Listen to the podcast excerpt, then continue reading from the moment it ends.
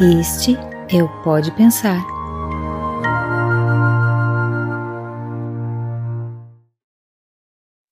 Quem não duvidaria ao ouvir um homem afirmar que passou um fim de semana inteiro com Deus? Ainda mais numa cabana.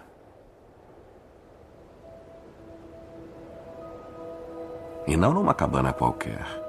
Era a cabana. A história que eu vou contar tem tem um lado muito fantástico.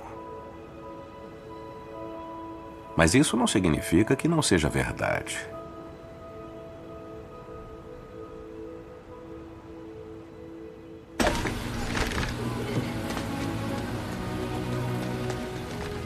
Mac nasceu no meio oeste. Menino fazendeiro de uma família irlandesa-americana, de mãos calejadas e regras rigorosas.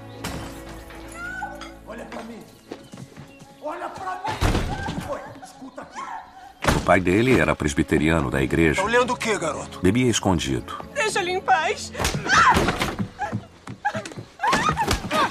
Principalmente quando a chuva não vinha ou vinha cedo demais. É. Ou entre uma coisa e outra.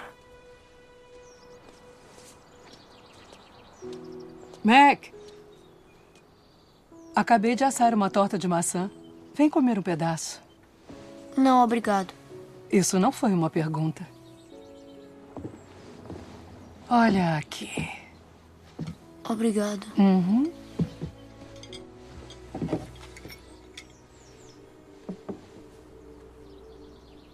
Olhe para mim, criança. Os pais não deviam fazer isso com seus filhos. Não é amor. Entendeu?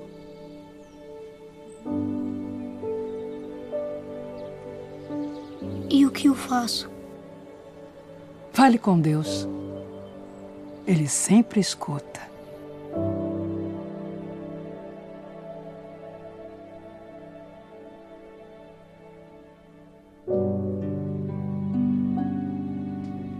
Olá, pensadores e pensadoras, amigos. Estamos aqui mais uma vez para gravar o nosso Pode Pensar. Aqui é Guilherme de Barros. Estamos aqui com uma turma muito bacana. Vou passar aqui a palavra para alguns. Nós estamos aqui na casa do Fred, que é o nosso anfitrião, vai ser o primeiro a se apresentar. Fredinho, seja bem-vindo. Nós que somos bem-vindos, né? Que estamos na sua casa. Sou bem-vindo no podcast, né, Gui? é isso aí, mas é uma honra poder receber a todos aqui em casa para a gente poder fazer esse trabalho, ter esse bate-papo tão gostoso sobre uma obra tão incrível que é o, o livro A Cabana, a partir da, da sua versão cinematográfica, né? Então é isso aí, pessoal. Prazer estar aqui. Vamos em frente. Boa tarde a todos. Muito obrigado, Fred, por nos receber aqui, nesse ambiente de família. É com muita alegria que eu estou aqui. Muito obrigado. Seu nome, amigo? César. O Fred estava passando aqui o microfone para a Michelle e a Michelle pediu para eu me apresentar. Nós estamos invertendo as ordens aqui, né? Não, pode se apresentar aí. Os homens estão falando primeiro do que as meninas, né? Essas as meninas moças, estão são, um pouco tímidas. Elas são muito gentis. É, mas eu sou o Henrique e agradecer o Fred e a Michelle que abriram a casa pra gente, tá nesse momento aqui de confraternização. E é uma alegria é, de estar aqui. É, participei muito pouco ativamente assim de podcast. É, Para mim é, seria uma inauguração assim na plataforma. Eu sempre acompanhei o grupo, sempre acompanhei os pensamentos e a gente está muito feliz desse momento estarmos juntos aqui entre amigos, entre irmãos, sobre uma, uma proposta nova e um livro que realmente mexeu com todos nós. Muito obrigado, pessoal. Boa tarde, pessoal. Eu sou Michele. Estou muito feliz com a presença de todos aqui. Toda proposta que envolve o Cristo, é, elevar a frequência, falar do amor de Deus, é muito bem-vinda. Então, obrigado vocês. A Michelle já recebeu a gente aqui para assistir o filme. Então, há uma semana a gente assistiu o filme e hoje a gente vai, vai comentar. Mas eles estão recebendo a gente aqui com muito carinho mesmo. Boa tarde, pessoal. Meu nome é Raquel, sou esposa do Gui Eu queria agradecer a Michele e o Fred por estar aqui participando dessa mesa maravilhosa, discutindo sobre esse livro que é extraordinário. A gente tem uma super estreante aqui, pessoal. Ela não conhece os portais, nem o, nem o Portal Ser, nem o Saber, nem o Pensar. E ela está aqui pela primeiríssima vez. Ela é a namorada do Henrique. Se apresenta pra gente, Mona. Prazer, gente. Eu sou a Mona Lisa. Muito obrigada, né, pela abertura, pela participação de estar pela primeira vez participando do podcast, ainda mais de um assunto tão bem quisto e tão pouco vivido atualmente. Obrigada. Bom, meus amigos, nós vamos agora, então, como o Fred falou aí, já entregou realmente o que é o nosso podcast de hoje, é um bate-papo sobre o filme A Cabana e sobre o livro. Nós falamos do livro, mas eu não li o livro, acho que alguns leram. E a gente viu o filme e nós, a gente vai se basear mais no filme, né, Fred? É isso aí. Eu não sabia que eu estava antecipando, hein, Gui? não, mas é isso aí. Nós vamos, a gente vai voltar aí pro, depois dos e-mails e recados. Pessoal, eu vou explicar para vocês um pouco sobre o contexto desse, desse podcast e por que, que a gente ficou um tempo aí sem o, o Pode Pensar na leitura de e-mails e recados. Então, ouça aí, leitura de e-mails e recados, e a gente volta daqui a pouco para a gente bater esse papo sobre o filme Acabando.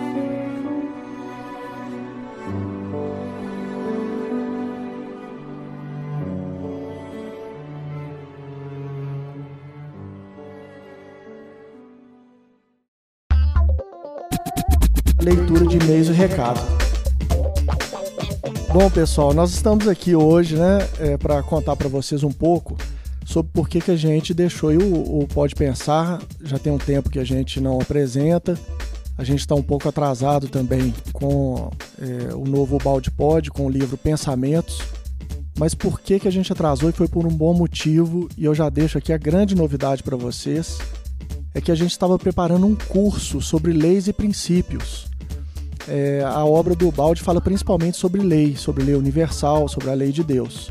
A gente já fez aí dois, dois podcasts completos sobre os dois livros do Balde, A Lei de Deus e a Técnica Funcional da Lei de Deus. Então, como nós falamos muito sobre lei, a gente resolveu escrever um curso sobre leis e princípios, porque muitas pessoas querem ajudar o portal a crescer e a gente não, não tem como receber novos colaboradores sem esse curso de formação. Então eu e o Álvaro nós começamos um trabalho é, de pesquisa e reunião de textos em cima do livro Senda Redentora do Gilson Freire e das, das é, prédicas do irmão Francisco. Então, nesse livro, ele trata de leis e princípios e nós reunimos esse material. Está sensacional. Essa turma que está reunida no podcast de hoje é a turminha que está participando né, da primeira turma desse curso de leis e princípios. Então o Fred, o César, o Henrique estão participando. A gente espera que em breve a Michelle, a Mona e a Raquel façam também o curso, se elas quiserem, se interessarem. E o material de hoje é, é sobre a lei de, de Trindade. Então, dentro da lei de Trindade, vocês vão entender após assistir o, o filme. É uma das atividades da, da, da aula de lei de Trindade é assistir o filme e depois ouvir esse podcast que vocês estão ouvindo aí em primeira mão. Então vocês, já estão se adiantando a esse curso de leis e princípios. Então fica o convite, todos vocês que ouvem regularmente o, o podcast, em breve a gente vai lançar esse podcast para todo mundo que quiser colaborar, quem quiser fazer, participar da segunda turma e vai ser um prazer receber todos vocês. O Fred quer dar uma palavrinha aqui também para vocês. Eu, eu sou um neófito em Pietro Baldi, estou aprendendo com o pessoal, com os amigos do portal. E há muitos anos atrás pude ler a Grande Síntese, depois li a Lei de Deus. Enfim, tive contato e sempre, desde então, eu adorei a obra de Pietro Baldi, mas eu realmente ainda não havia me dedicado a compreendê-la com profundidade. Mas eu estou aqui hoje muito mais como um aprendiz do que do que qualquer outra função, né, para conversarmos sobre esse filme maravilhoso a Cabana, que faz uma tradução incrível dessas questões da Trindade, da figura divina, do Cristo, do Santo Espírito, né, a partir de uma visão é, evangélica, católica, enfim. E eu tenho certeza que aqueles que puderam né, assistir ao filme se sensibilizaram muito. Então eu acho que tem coisas muito legais, muito interessantes para a gente poder conversar sobre essa obra cinematográfica que, no geral, isso não é uma regra, mas que, no geral, é, para muitas pessoas, o, o filme chegou a superar o livro, né? Quase sempre, quando a gente tem uma obra cinematográfica baseada em um livro, é, as pessoas sempre comentam que o livro é melhor. Eu conheço pessoas que acham que o livro A Cabana é melhor, mas a maioria das pessoas com quem eu tive a oportunidade de conversar dizem que o filme é simplesmente fenomenal. Você acha que o pessoal deve assistir o filme antes ou depois do podcast, Fred? Eu acho que eu acho que vale tudo.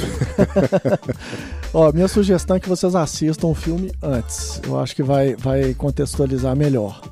Bom, vamos para o nosso episódio e tenha uma boa escuta e em breve a gente se encontra novamente em mais uma leitura de e-mails e recados.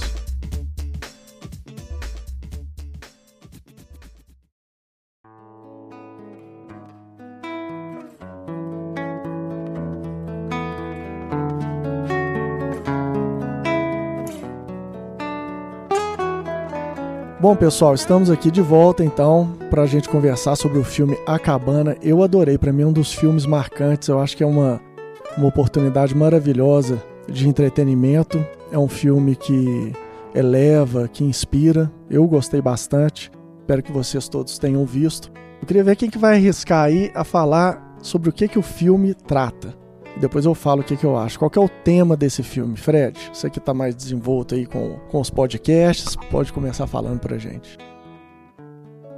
Sinceramente, eu acho que o filme ele tem muitos pontos a, a serem considerados. Mas o que me marca e que me marca profundamente e que me emociona porque eu assisti esse filme no cinema alguns anos atrás quando ele estreou e eu chorei muito no filme. Chorei mesmo, de muita emoção. Eu nunca vi uma obra que pudesse traduzir com tanta clareza o amor, a bondade divina, livre de dogmas, livre de conceitos, conceitos repletos de falhas, né? É uma obra que realmente mostra um Deus pleno de amor, livre de todas as, as questões que fazem parte da mente humana, ou seja, de todo de toda aquela ideia pré-concebida de um Deus que desequilibra amor e justiça, que desequilibra amor e outras tantas interfaces da, da, das leis divinas, né? Então eu acho que o que mais me chama a atenção é isso, sabe? É esse Deus verdadeiramente amoroso, justo, bom e que não há nada que possa te apartar do seu amor. Não há nada que você possa fazer possa diminuir o amor dele para com você, porque é isso que ele ensina, é isso que a obra, que o, o, o filme nos ensina. A grande lição é essa. É interessante falar sobre a obra nos dois aspectos, né? Tanto o livro quanto o próprio filme, eles trazem essa leitura, parece leitura dos sonhos, né? uma linguagem seria onírica. Onírica. E é interessante que o filme me tocou mais, mas eu tô do lado da Mona aqui, ela me confessou que ela preferiu o livro. Mas a mensagem, ela tá acima da nossa capacidade de, de absorver o, o cerne dessa questão tão, tão cara, tão profunda para nossa alma. Eu percebo assim no, no protagonista uma vontade muito grande de querer acertar e ao mesmo tempo uma limitação de compreender a lei divina, uma espécie de desconexão que a gente vive isso no dia a dia. E a gente está gravando esse podcast hoje, a gente está no mês de de abril de 2021. A gente está no meio de uma pandemia e eu fico imaginando assim irmãos que estejam passando por, por algo semelhante de aflição, de sentimento de não pertencimento, de isolamento e casas assim muito dignas e muito queridas do coração, é, fechadas, não só em Belo Horizonte, como. Em todo, em todo o Brasil. Em todo né? o Brasil. Eu falo casas espíritas que, que é, é a nossa. Templos religiosos, Nossa no identidade, geral. mas os templos em geral, né? Assim, aquele momento assim de uma atenção, de um acolhimento que eu me lembro assim, é, não muito distante de uma experiência própria vivida que faz todo sentido, faz toda a diferença para gente de ser ouvido num momento como esse que o, que o filme aborda, né? Então é, é um tema instigante, igual o Fred trouxe agora há pouco. Tem muitos ângulos de tratar essa obra e que bom que a gente está aqui entre amigos para a gente compartilhar o olhar de cada um. O, o Henrique, e ele no, no, no filme ele aborda a relação dele com o templo religioso também, né? E ele fala disso no início do filme, né? De como que era a relação da esposa dele com, com a igreja e como é que é a relação dele com a igreja, do filho com a igreja. Então é, é interessante você lembrar disso. Só me lembrou aqui da gente avisar o pessoal que vai ter spoiler à vontade aqui. Nós vamos contar a história do filme. Então, quem não assistiu, pode ser o último momento para dar uma parada, uma pausa, assistir e depois voltar aqui no podcast. É, o objetivo, evidentemente, não é narrar o filme, mas é conversar sobre aspectos que teremos que revelar, né, Gui? É isso aí. Fala, César.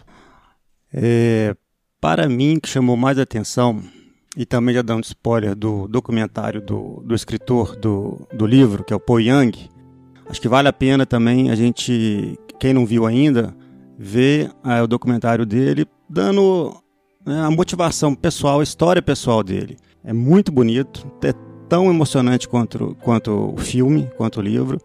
Então, assim, e lá nesse documentário, ele. Acho que ele frisa principalmente a questão do relacionamento, que foi o que me chamou mais atenção no filme. Eu não li o livro. Então, a, o, é isso que nós estamos vivendo aqui agora. A gente está se relacionando neste momento. E só através do relacionamento a gente evolui. Ninguém evolui sozinho. Impossível, né?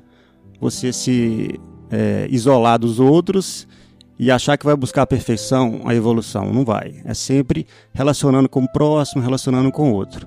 E o relacionamento não só entre nós, né, mas o nosso relacionamento com, com o Pai, com Deus.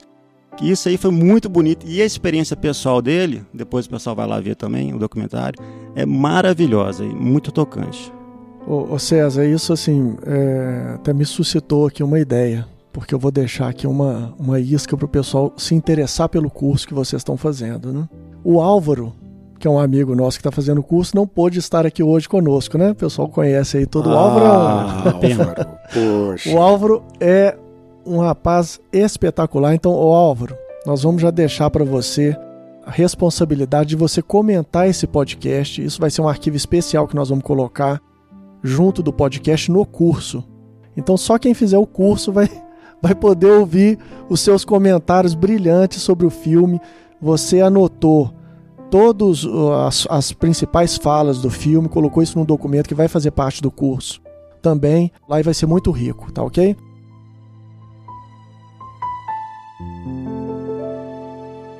Pessoal, para mim, o filme fala sobre perdão e fala sobre a relação, relacionamento nosso com Deus e como a lei e como o Pai agem na nossa vida para a gente ap aprender a perdoar. Isso para mim é o tema principal desse filme e para mim foi muito tocante porque ele envolve uma dor muito grande, né? Então a dor que esse personagem, o Mac, a dor de um pai, a dor de um pai que perde uma filha, né? Uma, uma dor é, indiscutivelmente é, das maiores que a gente possa imaginar, uma filha que é raptada e que depois é encontrado, não, o seu corpo não é encontrado, apenas vestígios das suas vestes e tal. Então esse pai entra num processo de dor e de sofrimento muito grande. E, mas é um pai que já tem um histórico de uma relação difícil com Deus, com o Criador.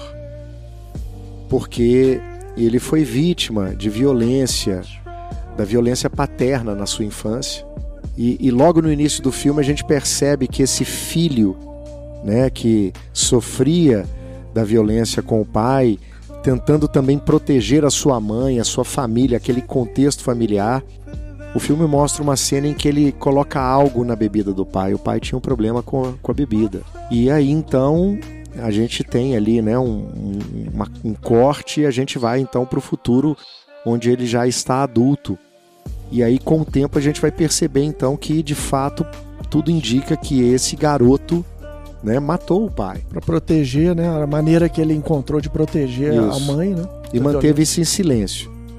Mas tem algo assim, né? Sem, sem querer estabelecer uma ordem aqui, tem algo que me chama muito a atenção. Porque no processo de encontro desse homem com Deus, no, no, no torpor da sua experiência, a figura que se lhe apresenta como papai, como Deus, era aquela mulher que quando ele era criança, né?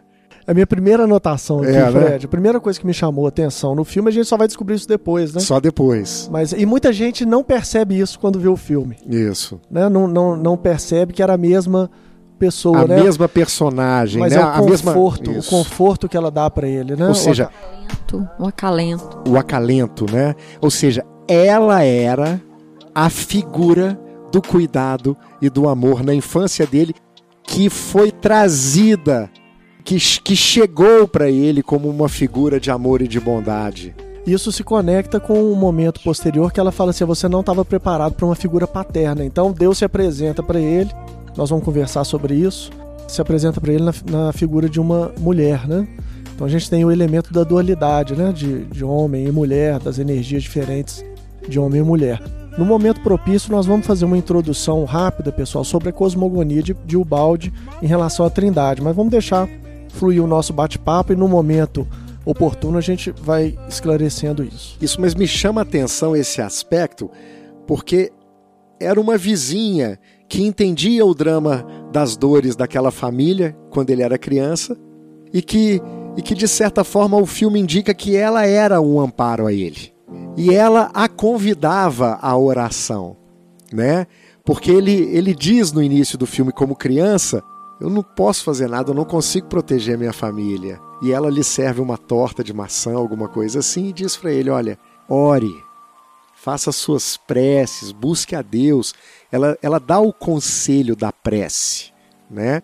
Então, essa figura, quando ela ressurge como imagem de Deus né, para ele, indicando que aquilo era o registro de amor e de bondade que existia dentro da, daquela alma. Deus né? serve as criaturas através das próprias criaturas. Né? Muito lindo. É isso aí.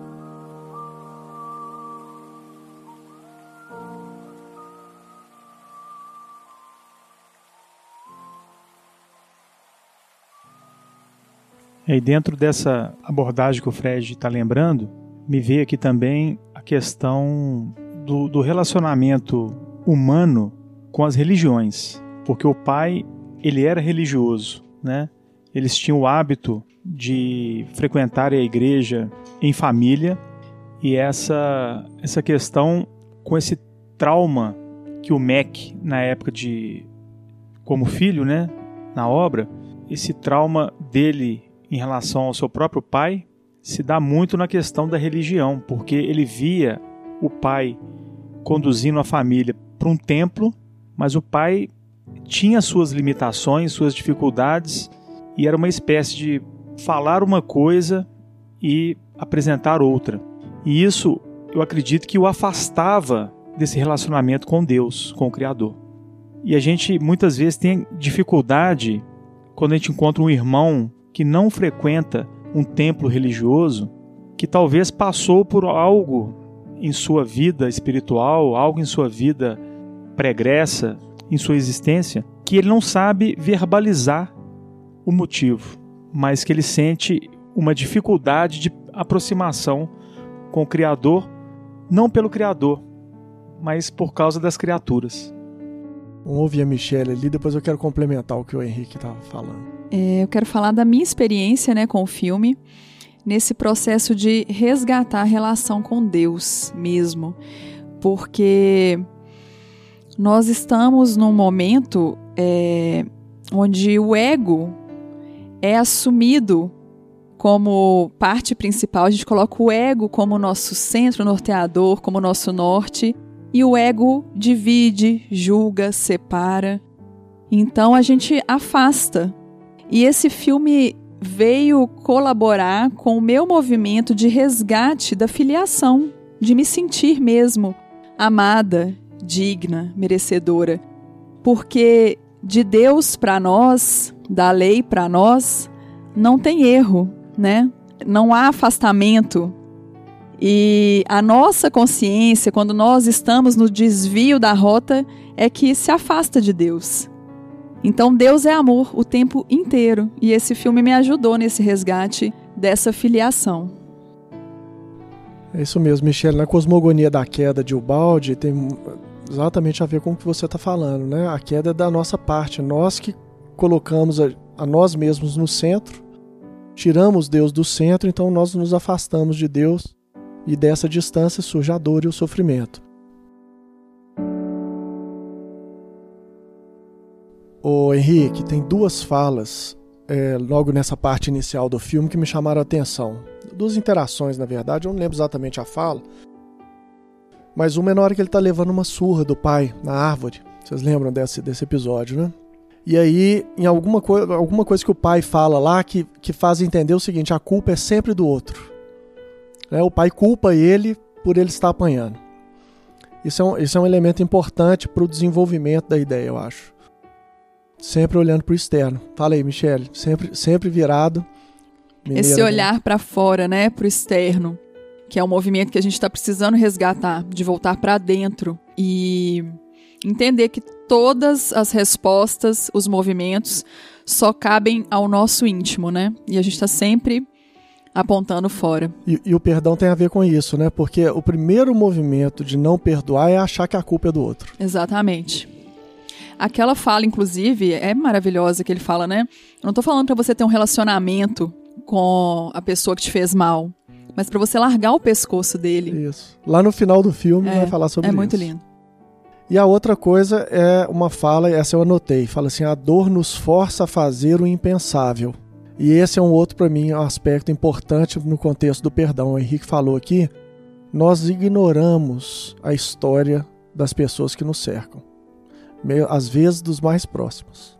Né? É, meu pai me conta histórias de dor que eu não sabia há cinco anos atrás. Então a gente não sabe o que passou uma determinada pessoa que levou ela a praticar uma determinada ação, né? Então, isso é muito importante para o filme também, né, Fred? Sem sombra de dúvidas, né? Eu resgatando, inclusive, com, na sua fala, na fala de vocês, né? aqui agora, aquele trecho que eu citei de Deus é, surgir como uma, como uma mulher, ele, ele se espanta com isso.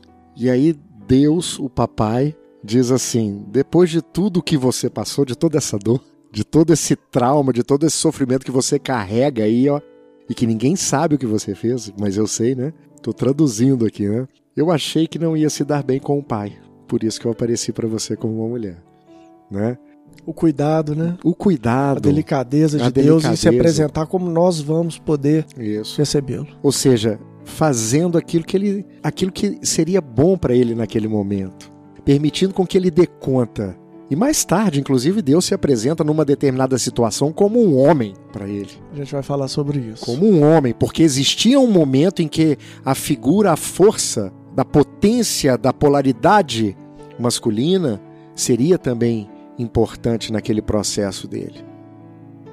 O Guilherme falou, às vezes a gente não conhece as dores e os sofrimentos de quem está próximo da gente, e tem muito a ver com a visão do, do Paul Young, que eu acho que cada um tem a sua cabana, né? O, por que o filme chama a cabana, né? Então, assim, para ele, né, e acho que fica claro no filme também. Por quê? Por quê, César? Antes de você avançar, explica aí, por quê? Não, ele faz uma analogia muito interessante que ele fala que nós vivemos, e a Michelle falou isso também, numa fachada, né? O nosso ego, aquela persona que a gente cria. Mas a gente tem a nossa cabana, que todo mundo tem a sua cabana. Esse é o mundo íntimo, né? O profundo da alma. E geralmente essa cabana, ela tá escondidinha ali, né? Eu tô fazendo uma, uma visão, uma interpretação minha. No mato ali, no meio das árvores, ninguém pode ver. Porque geralmente ela pode te envergonhar, ela vai te fazer passar dificuldades, você vai ter que se despir perante os outros, né? Então, é, todo mundo tem sua cabana, todo mundo tem o seu sofrimento. Acho que ninguém escapa disso. Alguns mais, outros menos. E o movimento que ele faz, né, o, o MEC faz, o autor fez esse movimento, foi sair da fachada, e tem muito a ver também, acho que depois a gente falar com a lei de trindade do, de Ubaldi, sair da fachada e ir para a cabana. A nossa cabana. E aí chegar na cabana, nós vamos ter que fazer, nós temos que arrumar a cabana. Você vai viver na cabana imunda, suja, fria, quebrada e deixar, deixar a fachada de lado, né? E reconstruir a, a nossa cabana, reconstruir o espírito, que é isso que todos nós estamos, estamos precisando, né? Só colaborando com o que vocês falaram aí, a ideia do julgamento, né? Por isso que é tão desafiador a gente, tão complexo a gente se colocar na posição de julgar, porque é, só cada um sabe de cada lágrima que escorreu, né, na face. Só cada indivíduo sabe do tanto que foi desafiador o seu trajeto. Então a gente não tem como estar nesse papel de julgadores porque a gente não sabe da dor do outro. Ô Michele, e os dois temas principais da obra de Ubaldi, né, distribuídos nos 24 volumes, o primeiro é a lei, que a gente já comentou, e o segundo tema principal da obra é a dor. O Balde, os dois temas principais da obra dele é a dor e a lei. Então esses temas são importantes aí no filme também, né? Pessoal, sabe uma coisa que me chama muito a atenção no filme, em toda a obra, desde o momento em que ele tem um contato com o papai? É quando Deus diz em diversos momentos para ele que gosta especialmente, né? Especialmente. Isso é lindo, né? É lindo perceber que há um gostar especial, ou seja, Deus ama a individualidade em sua singularidade de forma especial. Quanto isso tem a ver com a obra de Ubaldi, hein, gente? Muito. A gente, a gente vai passar. Nós estamos em lei de trindade, nós vamos passar depois por lei de reprodução e lei de diferenciação, né? Dentro da lei de reprodução, a gente tem o, o princípio de individuação. E aí a gente vai conversar sobre isso. Todos esses elementos estão presentes e são muito bonitos, né? A gente gosta especialmente do Neto, né? Que está editando aqui o, o podcast, viu, Neto? A gente gosta especialmente de você, querido.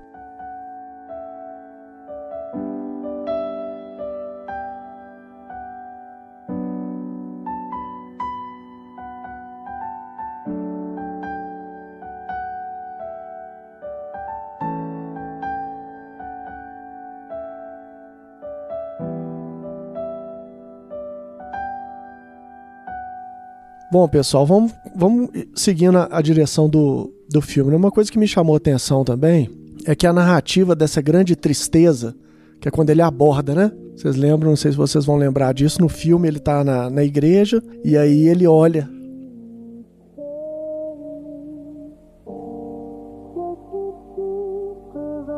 Momentos de emoções. São grandes emoções, né, Gui? É muito lindo eu, isso. Eu, eu, choro até em inauguração do supermercado. a Mona conhece aqui de Belo Horizonte o Verde Mar, né? Supermercado. Eles falam, vai inaugurar um, supermercado, um Verde Mar no seu bairro. Eu choro. Mas é o seguinte, ele olha para a imagem do Cristo com, com, no Calvário, né? E aí ele fala da grande dor. E aí começa a narrativa no inverno. Isso eu reparei também. Eu vi o filme mais de uma vez e fui reparando esses detalhes ricos da narrativa visual ou seja, é um inverno com a neve no máximo, é quando ele começa a narrativa dessa grande dor. E aí ele vai contar, nesse, nesse momento o filme tem uma, um tipo de, de mudança de narrativa, ele vai começar a contar a história dessa dor que o Fred antecipou para vocês, que é a perda de uma maneira dolorosa, porque pior do que a morte de um filho é o sumiço, né? De uma criança numa situação violenta, enfim. Então eu acho que é a pior dor, talvez, que tenha. Não consigo imaginar uma dor maior do que essa. E aí ele vai narrar como é que isso aconteceu. Então ele recebe um recado misterioso na caixa dele de correio, um bilhete que está escrito, assinado papai, que é a maneira como a esposa chamava Deus. E esse recado instiga ele, né, aí na cabana, falando que tinha algo para falar com ele, alguma coisa assim. E ele então começa a decidir que ele vai até a cabana onde ele encontrou o vestidinho da filha, ele vai até essa cabana para poder descobrir o que, que aquele recado significa. O recado é um, um convite de Deus. Para mim, simbolicamente, é o momento em que ele chega no fundo da sua tristeza. E a maneira como é que ele recebe aquele, aquele bilhete, né? Ele está preparado para o pior.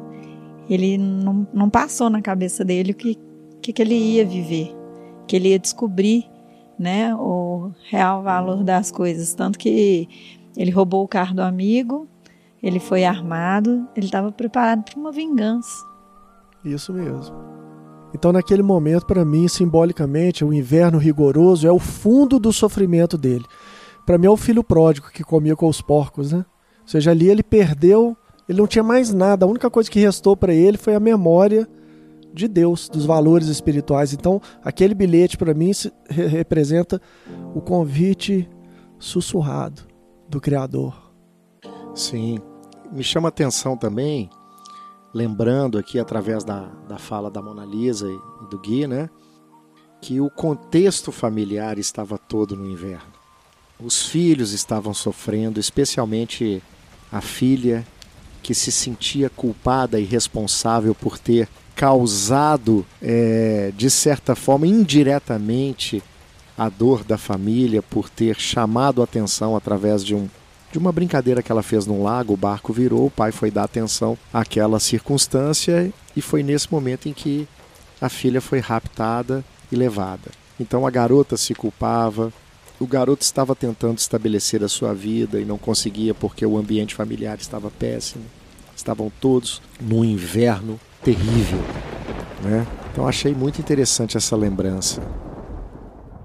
Vocês acham que o Guilherme comentou, né, da, do inverno, né? Você também, Fred. E quando ele chega na cabana, depois de receber o pedido, está no inverno ainda, né? Ou seja, está no mais profundo, né? E à medida que ele encontra, né, com Jesus, né, no bosque, e ele caminha para outra cabana, detalhe hein, ou a César, mesma, ele pegou uma arma ah. para se defender Sim. de Jesus. Ah, verdade, não lembrava é? disso. E, num certo momento na cabeça dele, Jesus e o agressor eram, eram a mesma a pessoa. mesma pessoa, verdade. E quando ele vai caminhando para outra cabana, aí muda completamente, né, a, a, estação, né? Aí começa, né, aquela, o ambiente florido, cálido, aconchegante, né? E em inglês tem o, o, o verbo to check. Check é a cabana em inglês. Eu não sei se é uma gíria, mas eu não sei se lá seria poli, é, se é muito polido falar, mas é uma gíria, mas o verbo existe. To check é viver, é conviver ou coabitar com alguém como amante, como se fosse um companheiro. E eu acho que eu, é, aí eu fiz essa analogia, porque é como assim, aí ele vai em direção à trindade, à trindade né? E muda o ambiente todo, sem, sem saber, ele tá, ele tá o quê? Ele tá buscando a convivência, né? A aproximação com o Pai, né? Com Deus, com Jesus, com o Espírito Santo, né? É, aqui cabe a gente falar rapidamente sobre esse aspecto da trindade em Ubalde. É, e é muito simples, a gente pode só resumir aqui, depois vocês vão ouvir um áudio mais amplo do, do Álvaro comentando isso aí para vocês. É, o princípio da Trindade Ubaldi é a ideia de que tudo começa com um conceito, com uma ideia pura.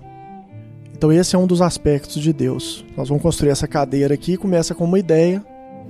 A cadeira que eu estou sentado, depois alguém que teve a ideia começa a fase dinâmica, que é reunir os materiais. Como é que vai ser o estofado? Que madeira que eu vou usar? Corta os materiais, junta. E a terceira etapa é a cadeira pronta, que é o aspecto mecânico. Então, nós temos um aspecto é, estático, nós temos um aspecto dinâmico e um aspecto mecânico. Pensamento, ação e forma.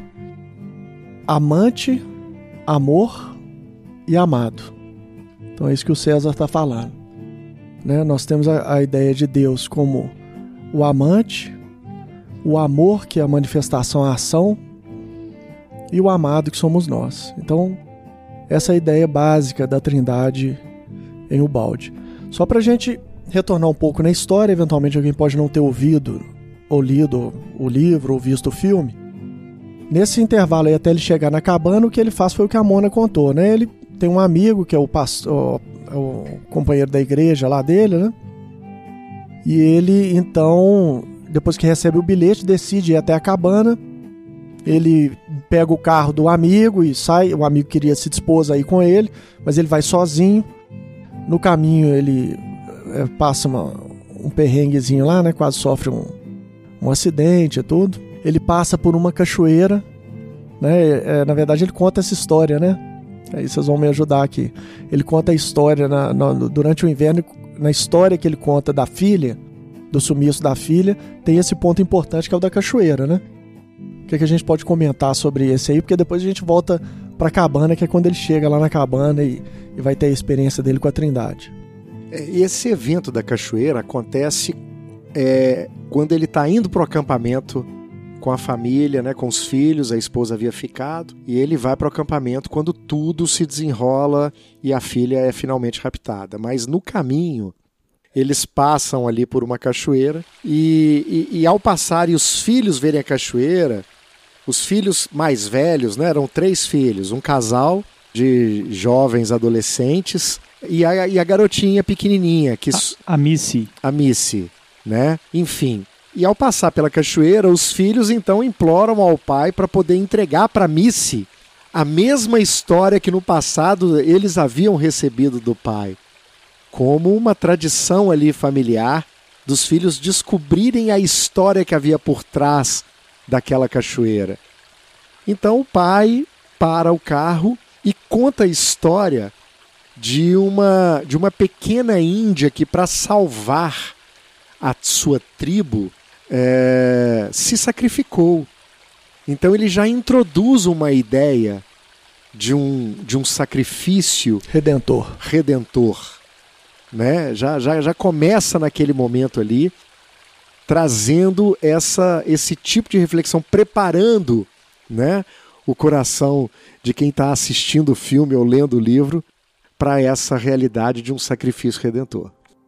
Tanto que ela mesmo questiona o pai, né?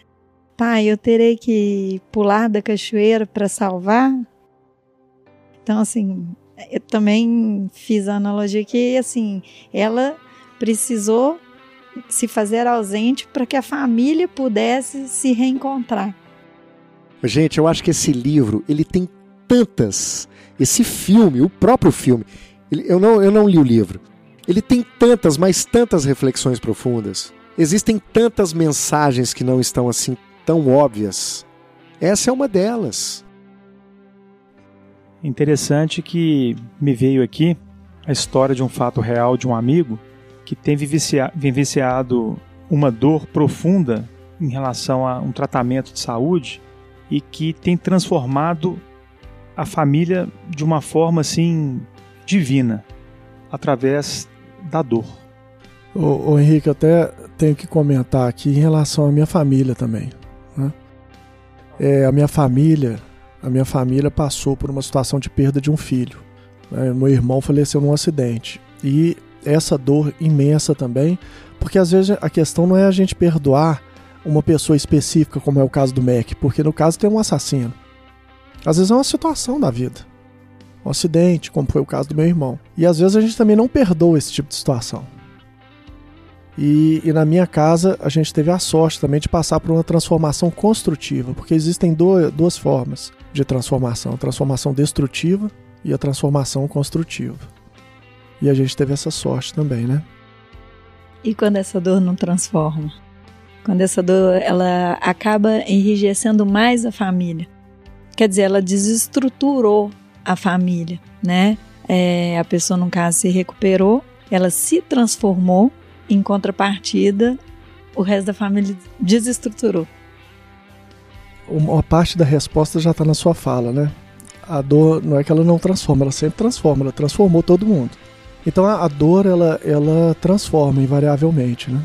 Só que a gente tem a possibilidade de mergulhar ainda mais profundamente nesse caminho, que a, a Michelle falou do ego, né? De distanciamento e chegar ao fundo do inverno, né? como o MEC lá, onde não tem mais nenhuma solução.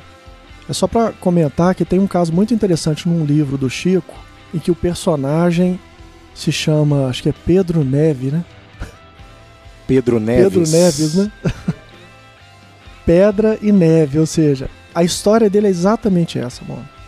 Ele conta um pouco da história de como que ele se enrijeceu, de como que ele sentia que tinha um coração duro, sem sensibilidade. Então vale a pena ler o livro, eu não lembro se é Missionários. Acho que é Missionários, não, é Sexo, Sexo e Destino. Destino. Então é um livro que vale a pena, é do, de um médium da, de Minas Gerais, Chico Xavier, que muitas pessoas conhecem, é, da obra do André Luiz, que é o espírito que, que psicografa através do, do Chico. Estou me lembrando aqui, nesse questionamento que estamos fazendo, né, do momento do, do filme em que o Mac recebe um convite de Jesus para fazer a travessia no lago e tem todo o contexto nessa passagem que ele vai na frente de barco sozinho e no meio do percurso ele para e os pensamentos começam a, a brotar de uma forma assustadora no próprio barco, causando primeiro uma espécie de barulho, depois o barco começa a trepidar e por fim a, a cena começa a entrar uma água escura dentro do barco que iria fazer com que o barco afundasse. E nesse momento o Cristo se aproxima e o convida a acalmar, a escutar a sua voz e ele aos poucos vai serenando e observando a presença de Jesus. Por que, que me veio a lembrança especial dessa passagem? Porque logo em seguida ele convida o Mac a caminhar sobre as águas, em parceria com Cristo. E depois vai acontecer uma circunstância na ilha, eles chegam na ilha, e na volta o Mac vislumbra ali o espelho d'água e ele quer sair sozinho caminhando sobre as águas e não consegue. Então Jesus chama ele novamente e fala assim: Amigo, junto comigo é possível. Sozinho a gente está vendo que não vai dar certo. Então, às vezes, a resposta, que são. Não existe a resposta pronta. São várias, podem ser várias respostas. Quando buscamos a resposta com Jesus, essa transformação ela é possível. Talvez a gente, quando a gente não acessou essa possibilidade, a gente se transformou, mas não da forma que a gente gostaria ainda. Henrique, essa passagem do barco tem algo muito interessante. Jesus fala com ele: Isso está na sua mente, isso não está acontecendo. Isso é mais um movimento do ego mal estruturado. A gente fica preso com remorso, ou saudosismo em relação ao passado, ou sempre ansiosos em relação ao futuro. Então, Jesus fala com ele: Olha para mim, isso não está acontecendo agora. Olha para mim para que você passe por isso. E aí também me remete à ideia que eu até falei no dia que a gente estava assistindo o filme aqui, é, da relação com Jesus de fluidez, de leveza, porque o caminho com ele é leve, né? É suave.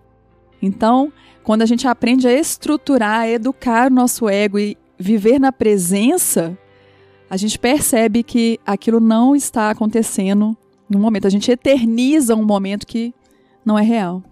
Isso tem a ver com trindade também, tá? Passado, presente e futuro. Tem a ver também com a lei de trindade. Existem momentos muito interessantes, Mona, é, no filme, você vai lembrar, que foram essenciais para a transformação, para a mudança paradigmática da visão do Mac. Um deles é quando ele se encontra com a verdade numa caverna.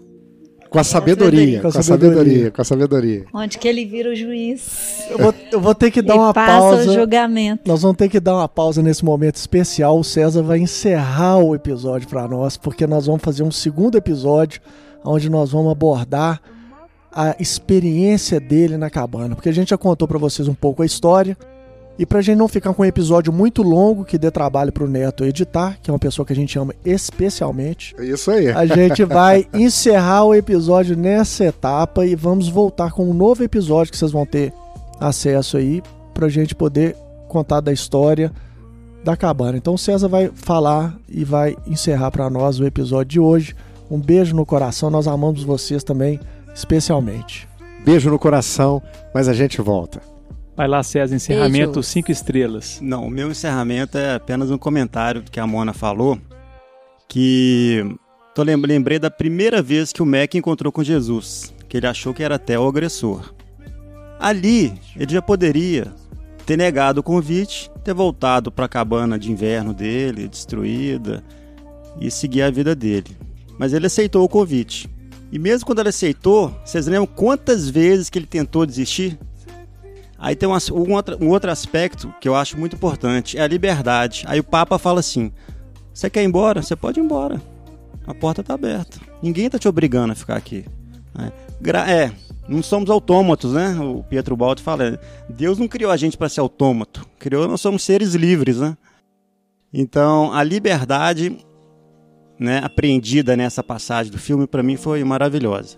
E encerrando o episódio, só queria destacar, nós estamos numa noite maravilhosa, um dia maravilhoso, um domingo excelente. Muito obrigado, Fredinho, e a gente vai estar de volta. Ô César, você acha que vale a pena a Mona ouvir o, o, os, os podcasts lá, o Pode Pensar do livro Lei de Deus e Técnica Funcional da Lei de Deus? Ela vai obter resposta lá para a pergunta dela? Sim, vai. E eu comecei por lá. Meu primeiro contato com o Pietro Baldi foi os podcasts é, da Lei de Deus.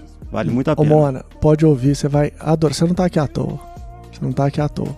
Pode ouvir o, o Pode Pensar da Lei de Deus e a técnica funcional da Lei de Deus, que você vai obter sua resposta. Tá bom? A gente te ama especialmente também. Obrigada, gente. E olha, pessoal, vocês que não estão aqui vendo a Mona, eu posso garantir, ela não tira os olhos da gente. É, a Mona Lisa tá sempre de olho na gente, não importa onde estivermos. Um beijo em todos. Até a próxima, pessoal.